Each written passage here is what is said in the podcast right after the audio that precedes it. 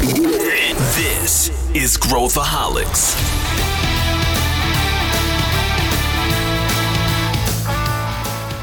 Olá, aqui é Pedro Van Gertner, sou o CEO da ACE e esse é Growthaholics, o podcast para quem adora inovação e empreendedorismo. O episódio de hoje é sobre Slow Innovation. É uma forma diferente de enxergar inovação, onde a gente está sempre querendo se apressar, sempre querendo correr, só que certas coisas têm o seu próprio ritmo. Quem entender como prestar atenção no cliente de verdade, quer validar suas etapas na construção do seu negócio, então vem comigo nesse episódio. Estou aqui com dois Acers e eu queria dar boas-vindas ao Caio Jordão. Tudo bem, Caio? É o teu segundo, né? Segundo Growthaholics, né? Segundo Growthaholics. Primeiro a gente veio falar de Disney e agora falando de Slow Innovation. Boa! E o Caio, para quem não sabe, está na nossa uh, empresa que se chama Zebra, que é uma empresa que a gente vai lançar em breve aqui no mercado e é uma fintech, tem muito aprendizado aí das trincheiras, inclusive sobre o episódio de hoje. E falando em trincheiras, também temos aqui Kim, Kim Silvestre. Tudo bem? Novamente aqui. Já é o quê? Já é veteranaço, né? Tua quarta participação. Ah, eu acho que por aí, hein, Pedro? Já, já gravamos sobre ágil, sobre filme, uma série de coisas. Então, Boa, até hoje mensagens sobre os teus gostos bizarros aí de filmes, né, Kim? E o Kim lidera a nossa área de transformação digital aqui dentro do Cortex, que é a nossa empresa de consultoria aqui na ACE, que atende aí mais de 100 grandes corporações no Brasil. E hoje o nosso assunto, estou reduzindo aqui propositalmente para falarmos de Slow Innovation. Hoje o tema é Slow Innovation, é um conceito que está sendo utilizado no mercado. A gente vai falar um pouco sobre por que que o mercado está utilizando esse conceito, o que, que significa ele e a nossa visão a respeito desse conceito. Já faço aqui, estou rouco, faz parte do jogo, mas o show não pode parar, a gente continua gravando aqui o Growthaholics. Então, para começar, Caio, o que, que significa esse conceito de slow innovation? Então, o slow innovation, ele vem trazendo aquele conceito da gente gastar o tempo necessário nas etapas necessárias ali de inovação, né? A gente viveu uma época e ainda vive que a gente vê muito unicórnio quebrando o modelo de negócio, é, fazendo muito barulho, modificando muito o mercado. E esse slow innovation ele traz esse essa pegada mais de a gente olhar, olhar o em volta, olhar todo o processo, quem que vai ser impactado com aquele tipo de inovação, o que, que a gente precisa fazer ali dentro e principalmente respeitar as etapas é, que a gente precisa pesquisar, entender nosso cliente, entender o cenário onde a gente está e depois acelerar a hora que precisa acelerar, que é mais ali na parte de teste, criação, jogar para mercado. Então, basicamente, ele traz essa filosofia, olhar para quem está em volta antes de sair quebrando e, fazendo tudo com a inovação. Isso tem a ver com um pouco com a com duas coisas, né, que acho que a gente podia explorar agora Primeira é uma percepção errada sobre o que, que significa ser rápido em inovação. Acho que essa, essa é uma coisa que a gente pode explorar aqui. E a segunda é o nosso mindset tradicional do que, que significa agir versus uh, o que, que significa agir quando a gente está falando de inovação. Enfim, a ACE começou como uma aceleradora, né? a gente sempre teve esse, esse conceito de de correr, de acelerar, de ir mais rápido, mas certas coisas não tem como a gente, uh, não, tem, não tem como pular a etapa. Né? E é sobre isso que eu queria perguntar um pouco para você, Kim. O que, que significa para você? Uh, por que, que você acha que depois de algum tempo a gente começa a falar para as pessoas, calma aí, a gente tem que fazer slow innovation e não rápido. Por que, que acontece isso na, na sua visão? É, eu acho que, no, no, geral, a gente, não só as empresas, né, mas o, o, ser humano como um todo, a gente tem uma ideia de que a gente precisa das respostas o quanto antes. E aí, como a gente tem isso meio intrínseco, acaba que a gente quer que a solução seja aconteça amanhã. Quando a gente olha para a maior parte das companhias, o que, que elas fazem? Poxa, a gente tem esse problema, a gente quer solucionar amanhã. E o que, que eles fazem? Investem um dinheiro grande, já direto em uma única solução, já vão ali é, para um modelo de negócio que às vezes nem foi completamente validado, não passou por todos os steps, porque eles só querem lançar no mercado. Às vezes dá certo, mas na maior parte das vezes não dá certo. Então, eu acho que o, o grande ponto do Slow Innovation é para inovar, assim como para qualquer construção de um novo negócio, existem passos por qual, pelos quais a gente precisa passar. Né? A gente precisa entender o consumidor, a gente precisa entender a jornada, seu job to be done, a gente precisa entender se essa solução está encaixando ou não está. E tudo isso tem que ser feito com calma. Né? Calma não precisa significar, não significa que a gente vai demorar um ano para fazer isso. Significa que a gente precisa realmente compreender. O que eu mais vejo, né, o que a gente mais enxerga é, poxa, vamos compreender o cliente. Entrevista duas, três pessoas em uma semana e é isso. Não é, provavelmente você entrevistou uma amostra muito pequena, você não teve, é, você não teve um grupo suficiente ali de pessoas para validar aquela sua hipótese. E eu acho que quando a gente fala da, das etapas como um todo do processo de inovação, é mais ou menos isso, né? A gente precisa entender que existem algumas coisas obrigatórias pelas quais a gente precisa passar e passar muito bem para garantir que as nossas iniciativas funcionem ou não funcionem. Quando a gente tentar espremer essas etapas, é, provavelmente a gente tem iniciativas que tendem a falhar ou a não funcionar no futuro. Então, acho que é muito mais essa questão de algumas etapas primordiais não podem ser puladas na construção de um novo negócio. Caio, o Mark Zuckerberg tinha famosamente lá no início do Facebook cunhado a expressão move fast and break things. Né? Ele falava para as pessoas que vamos lá, vamos lá, vamos lá. Depois ele mudou. Né? Ele começou a falar move fast on a scalable platform, é, ou algo assim stable, sei lá. Mas o ponto é que deu problema. E as pessoas começaram a derrubar serviços do Facebook e começou a afetar a experiência do usuário. Essa cultura de move fast que a gente vê no Vale do Silício e tudo mais, pode dar a ilusão de que ah, preciso colocar esse produto no ar, preciso desenvolver esse produto. Então, cara, quantos programadores precisam? Quantas pessoas de UX precisam? Vamos colocar o pé no acelerador. E como é que isso é na verdade? E aí a gente tem as etapas que não tem como a gente pular. A gente não tem como pular uh, Product Market Fit.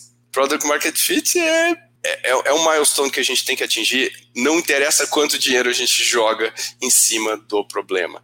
E hoje que a gente vive um mercado com alta liquidez e capital abundante, muitas empresas estão aproveitando para validar coisas uh, com muito dinheiro e com muita gente. Mas não quer dizer que elas estão chegando mais rápido, né? Você já passou, você já vivenciou, né? E, e teve essa, essa sensação aí na prática. Como é que, como é que foi para você essa, essa questão? Eu acho que essa sensação, ela tá ali muito ligada com aquele termo FOMO, que é o Fear of Missing Out. Então, a gente sente que tem uma oportunidade ali e que se a gente não pegar ela, ela vai passar e nunca mais a gente vai ter nenhuma oportunidade dentro. Então, a gente viveu um momento bem parecido com esse na Zebra, onde a gente estava, o nosso produto já estava bem desenvolvido, a gente conseguia fazer estrutura, então rodando processo de ponta a ponta com ele online, e a gente chegou no momento de decisão ali dentro. Então, tinha um budget reservado para desenvolvimento, e a gente se deparou com vamos dobrar a equipe de tecnologia e acelerar, ou vamos deixar esse, é, esse recurso alocado, priorizar para outra área. E é um momento que ele exige uma maturidade do time e saber realmente parar e pensar. Que é, eu passei por todas as etapas certas, eu desprendi o tanto de tempo que eu precisava em cada uma delas. Por exemplo, na Zebra, a gente roda com o Dual Track Agile. Né? Então, enquanto uma, uma parte do, do time, do processo, está fazendo o discovery, então realmente entendendo o cliente, entendendo quais as necessidades dele, como que ele está interagindo com o produto no dia a dia, como ele já resolve é, o problema do câmbio no dia a dia, o outro time de desenvolvimento está um pouco para trás, fazendo depois esse lançamento para mercado.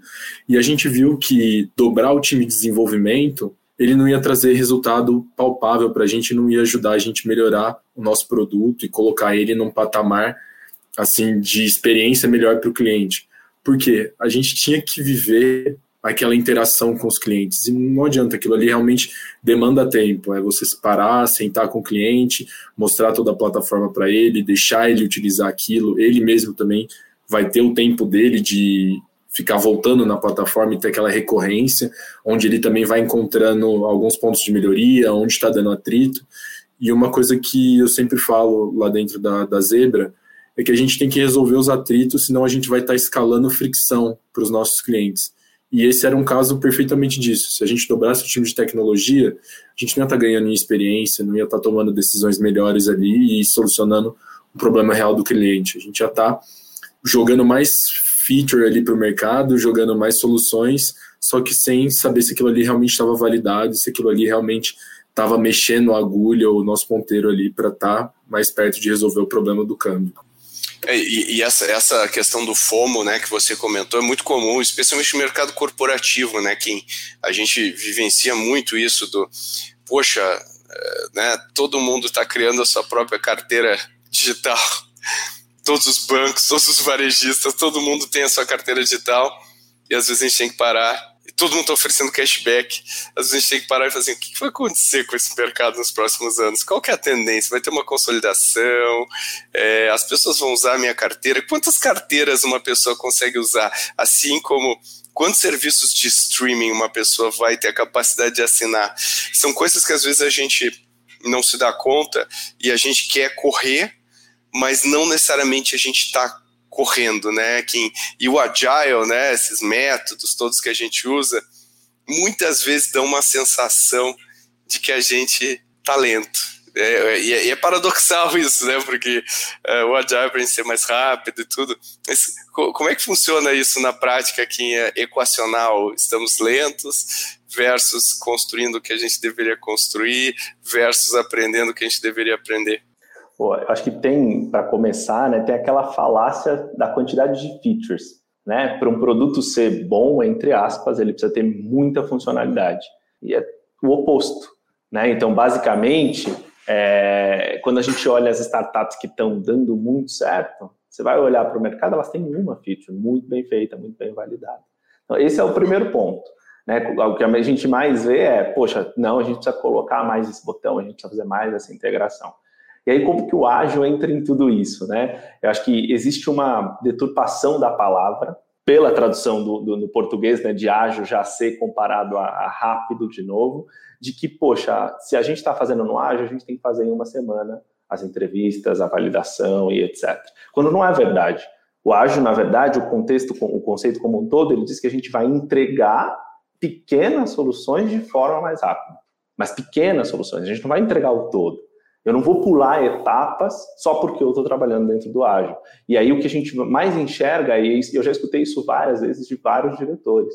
Poxa, mas é, a gente não está sendo ágil. A gente está com a metodologia aqui, mas está demorando três meses para fazer uma pesquisa com o cliente bem feita. Poxa, mas às vezes vai demorar. Se você quiser uma coisa muito estruturada, vai demorar. Só que nesses três meses, você precisa entender que, poxa, a cada sprint, a cada duas semanas, você já vai coletar alguns resultados. Poxa, eu fui lá, conversei com alguns consumidores, com essa informação eu já vou melhorar as minhas entrevistas, eu vou melhorar o meu processo de validação. E o ágil significa isso. Eu estou fazendo, eu estou quebrando o processo e eu vou continuar tendo a validação bem sucedida ao final dos três meses, mas eu vou direcionar melhor. Por quê? Qual é a grande diferença, né, Pedro? Se a gente olha para o modelo normal, eu só sei se deu certo ao final dos três meses. O que a gente quer dizer com rápido dentro do ágil é eu vou saber se deu certo ao longo desse percurso, de uma forma muito mais rápida. E eu acho que isso gera uma grande confusão. E isso fez com que as empresas, é, é, primeiro, pelo medo da disrupção de outros setores,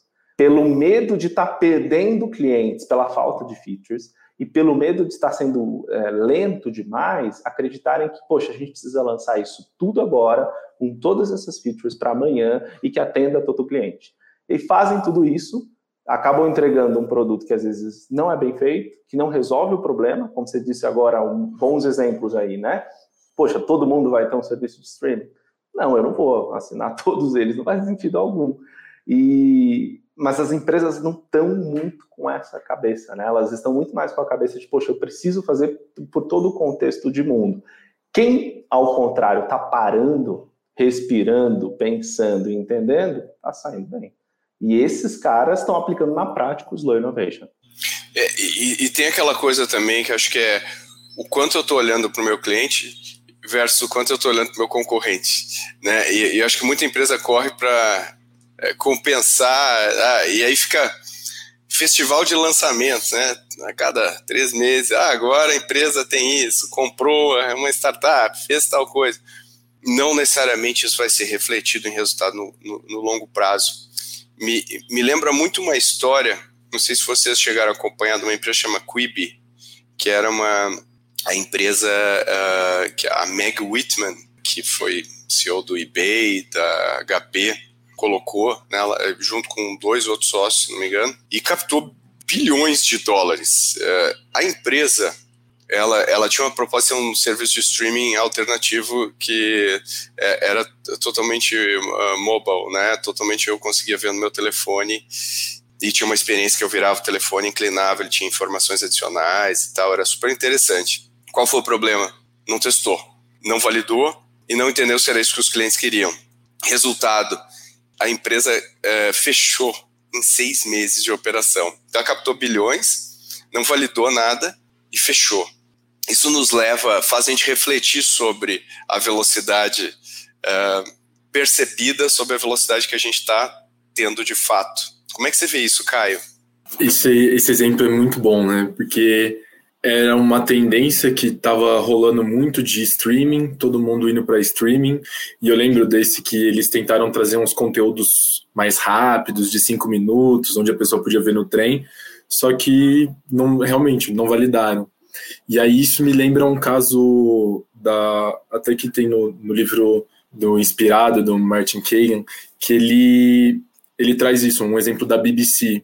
Então tem a Alex Press, que ela produtora ali, gerente de produto dentro da, da BBC, e ela começa com esse desafio. Ela pega, ela tem contato com uma tecnologia diferente, que era de localização por IP, e ela já entende que aquilo ali ela, ela vai começar a modificar o mercado. Tipo, que a, as pessoas iam começar a, a, receber, a consumir conteúdo mais segmentado, tudo.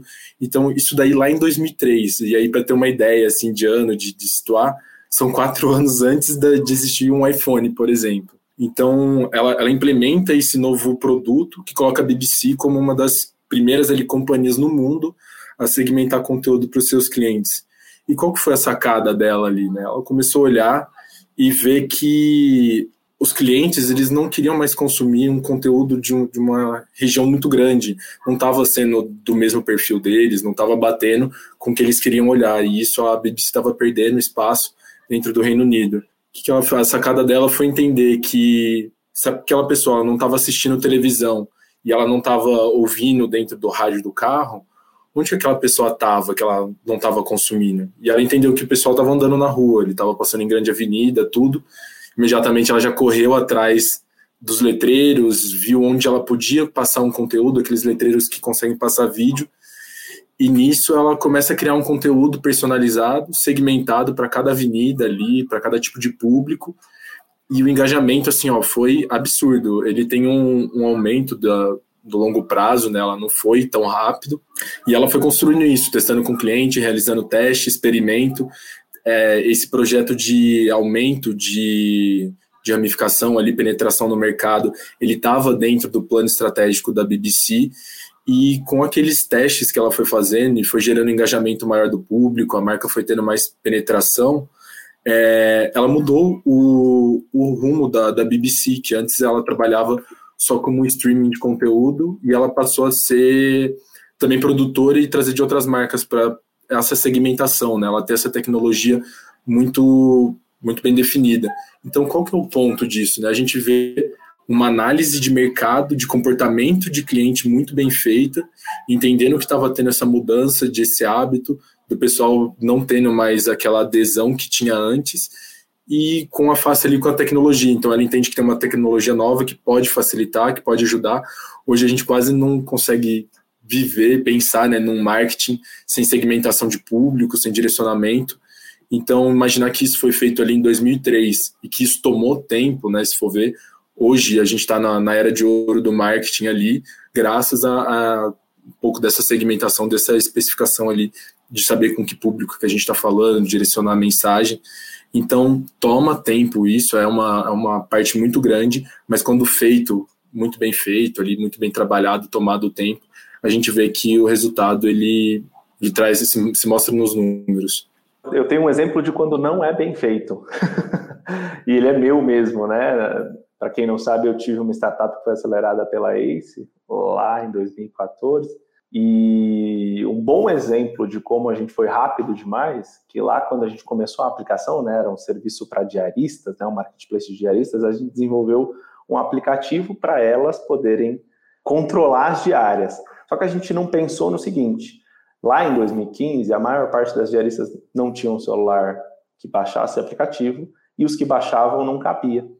Muito simples, muito básico, um erro besta que a gente gastou dinheiro né, para desenvolver e tempo, sem validar direito, foi para a rua, não funcionou, logicamente. Elas continuavam falando com a gente por mensagem no WhatsApp.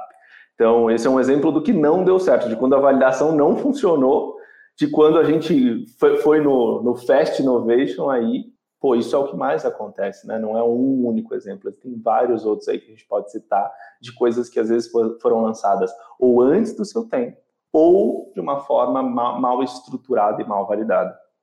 Olha que interessante que a gente está falando aqui, né? A gente está falando assim, a velocidade da inovação não se mede pelo número de features que eu coloco, pelo número de desenvolvedores, por quão rápido eu lanço o meu produto. Ela se mede pelos estágios específicos de validação que eu preciso seguir. Então, não tem atalho né, para a gente conseguir validar. A gente não consegue chegar nas coisas mais rápido do que elas podem ser atingidas. E aí, quando a gente pega o método Lean, né, o que, que o Lean significa na prática, né, que vem do Lean Manufacturing, né, que vem da fábrica, né, que a fábrica não tem estoque. Quando a gente pega o método Lean, o que, que é o estoque né, do método Lean das startups, método Lean Startup?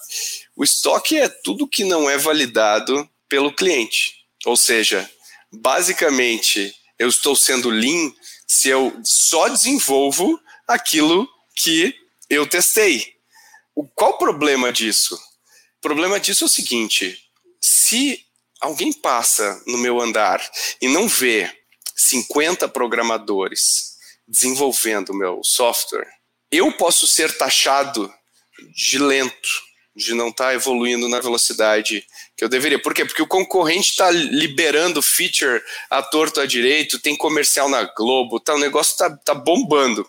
E eu não estou fazendo necessariamente com essa velocidade. Eu estou fazendo com a velocidade máxima possível, mas lean. Então, é simples a gente entender isso, mas ao mesmo tempo é muito complexo. É muito complexo. E eu acho que só quem esteve na trincheira, esteve numa situação prática com isso, ou desenvolveu além do que deveria, consegue perceber isso na prática. Ah, poxa, eu achei que eu estava indo rápido, mas eu perdi três meses, na verdade. Eu desenvolvi um monte de coisa, eu perdi três meses. Como que a gente ajuda? Aí vamos pensar mais metodologicamente juntos aqui, uh, qualquer um de vocês quiser responder, mas como que a gente pode ajudar quem está nessa situação a fazer um voo, sair das árvores e, e ver a floresta e tentar entender se ela está andando mais rápido, se ela está andando mais lento. Isso vai, vale para todo mundo, vale para quem tem uma startup, vale para quem tem um projeto de inovação corporativo. Como é que a gente pode pensar sobre isso? É, tem um método muito legal que a gente usa bastante aqui na ACE, né, Pedro, que é, são os stage gates. E eu acho que para mim é, o, o grande, a, quando a inovação funciona, né, existe uma, uma outra falácia que é que a inovação ou o ágil é 100% autônomo, não precisa de regra. Eu acho que é uma grande falácia, porque eu acho que o método, o melhor método é aquele que a gente realmente põe algumas regras para controlar a inovação. Então, dentro desse método dos stage gates, basicamente todas as iniciativas vão passar por um grande funil. Esse funil ele vai começar com uma boca mais aberta, com uma quantidade grande de iniciativas, menos pessoas, menos recursos, menos dinheiro, e aí aos poucos ele vai passando pelos gates. Esses gates eles vão filtrando essas iniciativas. O que, que é o gate? Uma regra, um conjunto de regras que vai falar se essa iniciativa está pronta ou não para passar para a próxima etapa. Então, um exemplo da validação. Lá na aplicação que eu criei, né, se a gente tivesse feito uma validação correta com as diaristas, ele não teria passado pelo Gate 1 porque eu teria ido lá na rua, eu teria consultado a, a diarista, teria entendido a realidade dela, eu nem iria passar para o desenvolvimento da experimentação em MVP. Então, para mim, em termos de métodos, stage gates funcionam muito bem. Eles podem e devem ser combinados com uma série de outros métodos, como como eu reporto o resultado da inovação, que é o que a gente chama de innovation account. Poxa, eu só vou criar a iniciativa a gente vê isso bastante. A gente só está criando aqui mais um projeto, a gente está criando uma série de coisas. Eu estou medindo se está funcionando? Eu estou medindo quanto dinheiro eu estou investindo? Eu estou medindo qual é o meu ROI da inovação?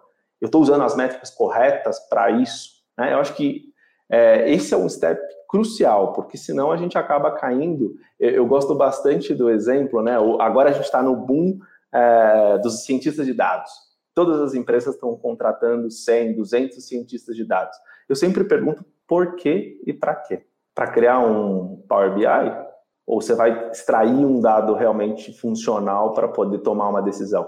Porque o que a gente mais vê no mercado é o data feeling, né? O diretor que ele sente, ele olha o dado, mas ele vai na cabeça dele. Então eu acho que basicamente é a gente usar o data driven para poder controlar a inovação. É a gente tirar essa sensação de estar validado, é a gente tirar a sensação de é bom, a gente tirar a sensação de, poxa, isso vai funcionar e vai ser é, vai quebrar todos os recordes dentro da indústria só porque eu estou lançando a feature e ir para a informação e para os dados. Faz sentido? Não faz sentido? Está tá trazendo resultado em cada um desses estágios? Não está? E se não está, matar, que é uma outra coisa que a gente faz muito pouco. Um ponto legal desse também, é, e aí para quem não sabe, meu, eu comecei na ACE realmente nas trincheiras, lá dentro do, dos squads rodando. E era muito isso que a, que a gente vivia no dia a dia é, tinha um, um, direcionamento ali do grupo de sponsors sobre a tese de inovação, e muitas vezes a gente ia para o chão ali mesmo, conversar com o cliente ou conversar com possíveis empresas, quando era num lado mais B2B, e a gente via que era pelo contrário, a, a nossa tese de inovação ali, ela não estava é, contemplando totalmente o, a ideia, o, cliente final ele não tinha exatamente aquela dor, era algo parecido, mas se a gente vai sem testar, sem passar por MVP, sem conversar com aquele cliente, a gente acaba virando o projeto num começo ali que ele tinha que estar no caminho certo, dentro do trilho certo. E aquele desvio lá na frente ele ia ser um desvio muito grande. Então, acho que para quem está querendo validar o modelo de negócio, para quem está rodando projetos com com as empresas, principalmente na parte de, de validação, é puxar a, a equipe para realmente falar com os clientes. A gente ainda encontra muito isso de dessa barreira de não converse com os clientes, a gente tem uma dificuldade para chegar até o contato deles, poder marcar reunião. E quando a gente realmente começa a interagir com, com esse pessoal, a gente vê que eles são muito mais abertos a dar a opinião deles, a trazer um, uma parte mais colaborativa para co-criar uma ideia, para trazer um, uma parte de construção ali que vai atender as dores deles e não deixar de, de rodar experimento, né? Acho que a base de, de tudo ali é sempre ser experimentado. A gente tem, a gente identifica o problema, a gente faz a ideação, a gente prototipa e a gente testa. E aí sim a gente consegue realmente saber que aquilo lá está trazendo números ou não, se aquilo precisa ser modificado ou não, e daí sim ele pode ir para delivery, ser realmente construído, ser colocado em grande escala para mercado. É, eu, eu acho que tem aquela coisa do eu estou desenvolvendo um super software lá, eu coloco 50 pessoas para desenvolver esse software, depois de seis meses eu coloco o software no ar. Ao invés de em seis meses eu fiz dezenas de experimentos, aprendi um monte sobre o que não funciona e o que funciona. E, e se a gente olhar, projetar para dali a três anos, eu estou muito, muito mais na frente do que se eu tivesse só desenvolvendo software e quebrando a cara. E aí acho que também tem a questão da, da falácia do custo afundado que entra em jogo aí. Quanto mais dinheiro a gente coloca, imagina o desconforto de uma pessoa que gasta lá 50 programadores, mais, enfim, toda a infra, toda a tecnologia, para dali a oito meses chegar para a diretora e falar, ah, não, não atingi nenhum resultado porque eu estava errado. Estava errado, agora a gente tem que fazer outra coisa. A pessoa não vai fazer isso. O que a pessoa vai dizer é, não, agora nós temos um novo plano aqui, ó, que a gente vai adaptar isso aqui, isso aqui, aí vai dar certo. O que, que eu preciso? Eu preciso de mais seis meses. É a pessoa que faz mais seis meses na mesma estratégia, insistindo. E, e, e por quê? Porque eu coloquei muito dinheiro e a falácia é: esse dinheiro não volta mais. Esse dinheiro é custo afundado. Custo afundado já foi. Eu não tenho. Então, assim, quanto mais dinheiro eu colocar em cima disso, é dinheiro bom em cima de problema ruim. Né? Então, uh, uh, pensar de maneira estruturada e pragmática é muito difícil psicologicamente, inclusive quando a gente está montando uma startup. E tem uma sensação que acontece com empreendedores, queria perguntar para Kim, quando nossos concorrentes recebem uma mega rodada de investimentos, né? Que você fala, ah, meu Deus, agora, agora eu estou perdido agora eu perdido, os caras estão cheios da grana, agora vou fazer tudo que eu não consigo, contratar quem eu não posso contratar. Só que isso aí também é uma ilusão. Não quer dizer que essas pessoas vão saber usar bem o dinheiro e tudo mais. Eu já vi mais do que o contrário, esse dinheiro sendo gasto em coisas que não uh, vão, vão dar resultado. Uh, como é que você vê isso, Kim? Como é que a gente acalma os empreendedores que estão nos ouvindo. É, a sensação é horrível, assim, é, é o temor. Eu acho que quando você olha para os seus concorrentes, eles recebem aquela bolada de investimento, né, um Series A, Series B, você está ali é, capenga para pegar um seed, né, para pegar 100 mil reais, olha lá, é triste. E só que eu acho que tem uma questão, né, porque a maior parte dos empreendedores, eu, eu pelo menos, né, você tem aquele apego ao filho. Então, poxa, não, é a minha ideia, é a ideia salvadora, principalmente quando você é o empreendedor de primeira viagem, porque, poxa, você teve aquela ideia, entre aspas, brilhante, e você quer levar ela até o fim. Então, é, eu acho que a dica que eu dou para os empreendedores de primeira viagem, porque quem já está empreendendo pela segunda vez já entende um pouquinho melhor essas sensações e consegue estruturar.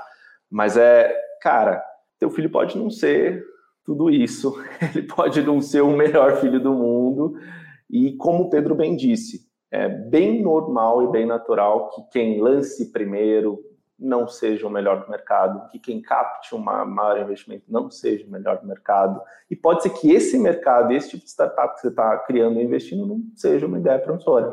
Né? No, no, no, meu setor, por exemplo, aqui no Brasil, a maior parte das startups que começaram com a gente tiveram o mesmo caminho, né? não, não exponenciaram da forma que quiseram, pivotaram o modelo e venderam a operação.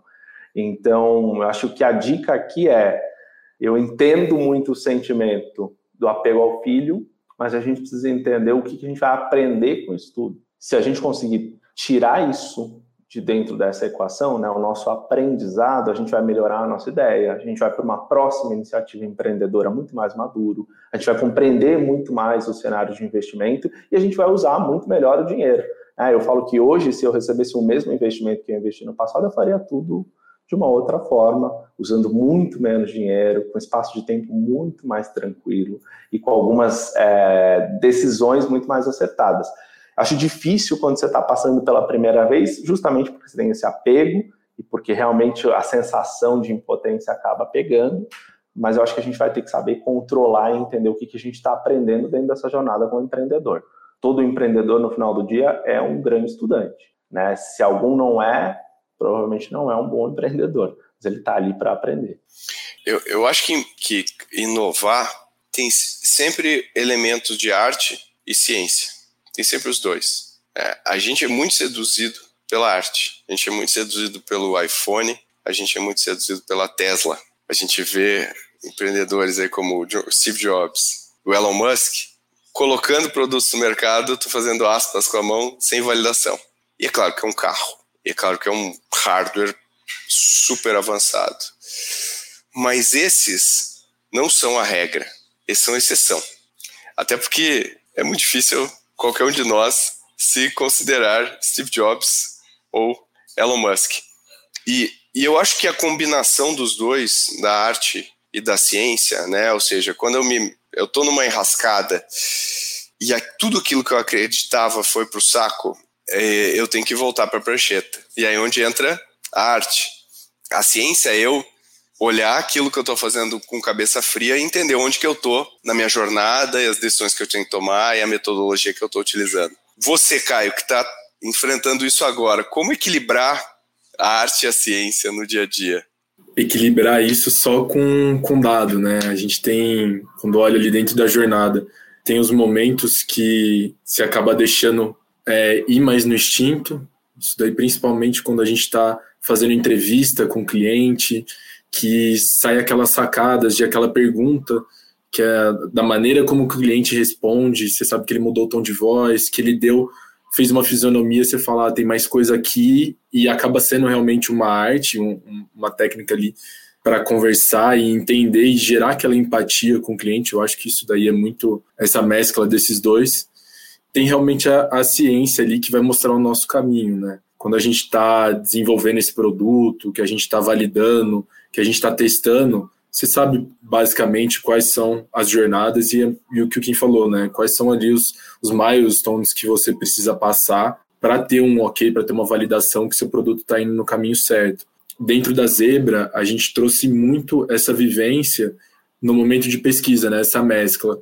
A gente tinha uma ideia central, a gente sabia qual era o direcionamento dentro do câmbio, qual eram os atritos ali, só que conversando com os clientes, a gente abriu um leque muito maior de oportunidade e viu realmente quem estava com uma dor ali, que estava com o cabelo pegando fogo, estava com aquilo mais latente. E acaba sendo uma priorização utilizando dados, mas também tem aquele, aquele pouco de feeling, de saber realmente o que, que aquele cara quer, o momento que ele está da jornada dele, se aquilo é um padrão ou não é. Então, eu acho que dentro dessa jornada tem momentos de feeling, de arte e momentos também de, de números, de data, que vai drivar ali o, o empreendedor.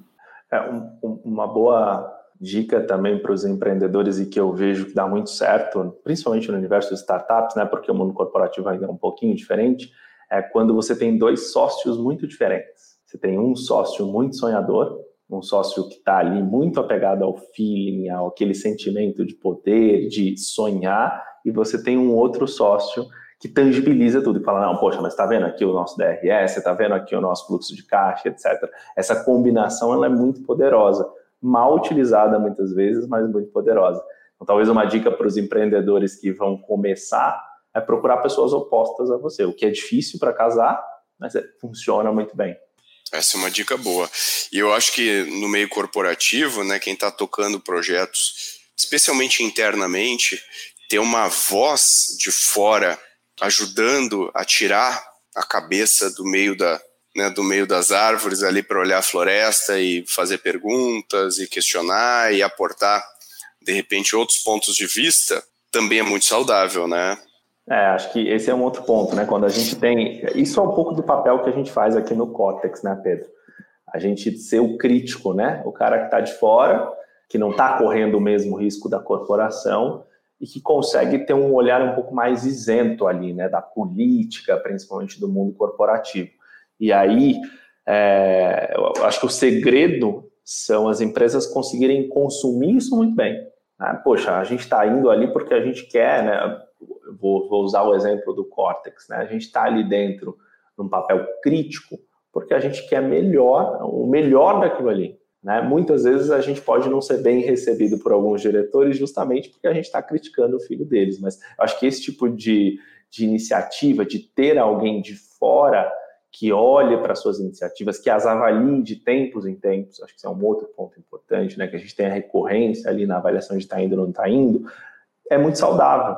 Porque, poxa, eu vou apontar uma série de erros, não necessariamente todos esses erros são, são uma verdade absoluta, mas eles com certeza vão fazer seu time pensar e vão fazer com que você chegue em um novo patamar. Né? Eu acho que esse é um dos benefícios, é, em teoria, da concorrência, mas que no mundo de inovação, essa, a concorrência, às vezes, ela está sendo mais maléfica do que benéfica, né? porque hoje em dia a gente está copiando mais do que realmente usando, olha, como concorrente, eu estou te olhando e olhando o que você está aplicando no cliente e fazendo algo melhor do que isso, não só copiando. Então, acho que o, o paralelo do que a concorrência faz com o mundo corporativo é ter alguém como o Cortex, por exemplo, para criticar suas iniciativas, pode fazer esse papel para que você chegue num próximo patamar. A gente também tem muita sorte hoje na Zebra de ter a Ace como sócia do projeto, porque ela faz esse, também esse papel de conselheira ali dentro. Então, sempre quando a gente toma um direcionamento de atacar um certo público, atacar um certo mercado, a gente acaba sendo sempre muito certo ali do que a gente está, do que a gente quer, é, tem aquilo muito claro dentro da cabeça. E quando a gente vai conversar com, por exemplo, o Arthur, que está ali muito, bem próximo do, da construção da zebra, ele levanta pontos que a gente tinha passado despercebido. É, essa parte do conselho que vê por fora, que realmente sabe criticar e que te faz perguntas que te confrontam, que faz você parar para pensar, eu acho que entra muito também na parte do slow innovation, que é você tomar aquele tempo para tomada de decisão. Às vezes a gente já quer pivotar, quer mexer rápido, por ter essa sensação de estar tá ficando para trás, da concorrência ter lançado algumas features, ter mexido dentro do produto e a gente não tem entendido muito bem aquela movimentação e esquece que a gente realmente validou o que a gente está construindo, a gente validou o que está ali dentro do nosso roadmap e que aquele caminho é o certo para a gente. Eu acho que esse é, uma, esse é um ótimo ponto aí. Uh, uh, acho que colocar a visão de fora faz todo sentido em vários momentos da jornada. Uh, ah, para a gente encerrar aqui, a gente já está migrando aqui para o final do episódio, vamos dar algumas dicas para quem está hoje trilhando uma jornada de inovação, seja empreendendo, seja criando alguma iniciativa dentro do meio corporativo. Como que a gente pode aconselhar essas pessoas a irem o mais rápido possível sem perder a qualidade e o aprendizado, né? Quer dizer, que, que é o que a gente está falando de slow innovation aqui. O que, que a gente pode aconselhar o pessoal? Para mim, são dois pontos principais. O primeiro é não pular etapa. Existem muitas etapas que a gente tem que passar para construir um negócio. Não pule, não as pule. E a segunda é faça, seja o Pedrinho do Castelo Ratimbum, né? Lá com o teu cliente, olhando para o cliente no centro, Pergunte por que várias vezes, até você entender o que está acontecendo e entender isso no máximo de clientes possível. Então, coletar a resposta verdadeira desse cara. Né? Poxa, mas por que você está fazendo isso? E por quê? Por quê? Porque até você entender todas as nuances do seu cliente. E não só de um cliente, né? não pular as etapas de validação. Então, para mim, é controle as etapas de construção de negócio, olhe para o teu cliente e pergunte muitas vezes para esse mesmo cliente o porquê ele está se sentindo assim, o porquê que ele está fazendo dessa forma, ou porquê ele tem essa dor. Acho que para mim são essas duas dicas primordiais. Que englobou bem ali, falaria exatamente esses dois pontos. Não tenha medo de testar. Acho que a parte de teste, ela é onde a gente tem que acelerar. Então, se a gente demora para construir, demora para lançar para o mercado, tem aquele receio de estar tá tudo perfeito, tudo muito bem polido, só a partir daí interagir com o cliente, aí sim a gente perdeu tempo, aí a gente ficou para trás. Então, para finalizar ali, eu prestaria muito bem atenção em fazer a parte de pesquisa, uma pesquisa muito bem feita, entender os padrões, realmente interagir com o cliente nesse momento, para no momento que chegar, em construir, em realmente fazer o MVP, botar no mercado, não perder tempo nessa parte, que é mais ou menos ali onde que o pessoal fica se remoendo ali dentro porque o produto não está acabado, que faltou tal ferramenta, alguma coisa, um botão não está funcionando direito. Então essa parte é a hora que a gente tem que realmente testar, é velocidade que é aí que a gente tem que ganhar. Eu acho que são bons conselhos, acho que eh, se tranquilizar entendendo que a, as primeiras versões dos nossos produtos vão ser sempre meia boca, que isso faz parte do processo, também é um ponto importante aí para quem quer. E eu acho que não perder de vista o problema que você quer resolver, por que, que você quer resolver esse problema, te ajuda a olhar longe, te ajuda a manter o foco né, e te ajuda a tomar as melhores decisões. Com isso, agradeço os meus debatedores aqui do dia do Growthaholics. Muito obrigado pela sua participação, Caio Jordão. Valeu de novo. Valeu, Pedro. Um prazer estar aqui com você. E Eliakim Silvestre, vulgo Kim, obrigado novamente aí, agora sem dicas de cinema, mas já se preparando para o próximo de dicas para os empreendedores. Obrigado. Isso aí, Pedro. O próximo a gente comenta sobre série. Obrigado aí, pessoal. Muito obrigado pelo papo. Se você quer ouvir a gente falar um pouquinho mais sobre inovação, Dá um pulinho no episódio 97 aqui do Growthaholics. Lá a gente fala sobre a existência de fórmulas prontas para aplicar inovação em empresas. Além disso, eu escrevi um livro todinho sobre inovação, que se chama A Estratégia da Inovação Radical, que você pode achar em qualquer livraria online. Vamos fazer uma combinação? Se você comprar o livro, me manda uma foto nas redes sociais, eu vou adorar. Marca esse que eu vejo, prometo. Até a próxima e não esquece de compartilhar o Growthaholics.